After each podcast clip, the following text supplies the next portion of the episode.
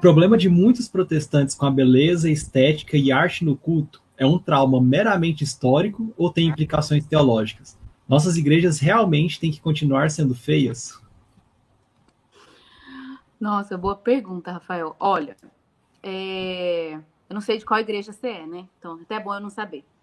Mas, historicamente, se a gente for para o segundo grande despertamento, foi em 1800, a gente tem o primeiro grande despertamento, que é em 1700, com John Wesley, George Whitfield, Edwards.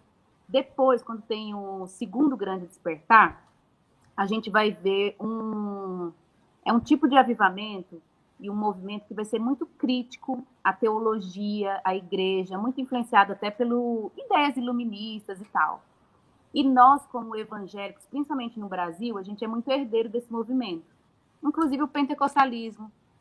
E a gente vê que, principalmente no pentecostalismo, não existe uma cosmovisão, e aí eu já estou entrando no campo de vocês mais aí do que meu, uma visão correta a respeito do mundo.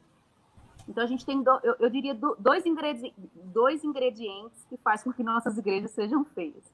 Primeiro, essa herança do movimento evangelical do segundo grande despertamento, que é contra a tradição. Eles são absolutamente contra a tradição.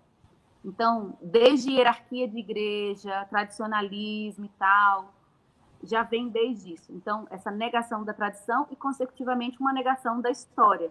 Então, a gente perde um pouco ali da arte, né, da questão da estética e tal, e até a gente deixa mais isso aí, sei lá, lá no catolicismo.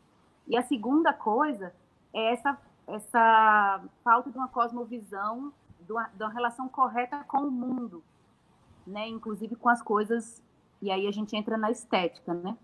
Então, eu vejo isso muito forte, principalmente no pentecostalismo. A gente vê. Assim, eu estou fazendo essa crítica, mas eu acho que o pentecostalismo tem muita coisa boa também. Esses dias, eu não, não lembro quem foi, um rapper aí falou: os pentecostais estão na favela, estão cuidando de gente, e é verdade, eles põem mão Emicida.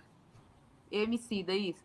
E é verdade, gente. Eu, eu, quando eu estava na faculdade federal, lá em Recife, tinha gente que nem era cristã e estava fazendo trabalho em sociologia, analisando os pentecostais, como que deficiente físico eram bem cuidados na igreja, como gente pobre que não teve educação agora estava pregando e tal. Tem uns pontos com certeza bons.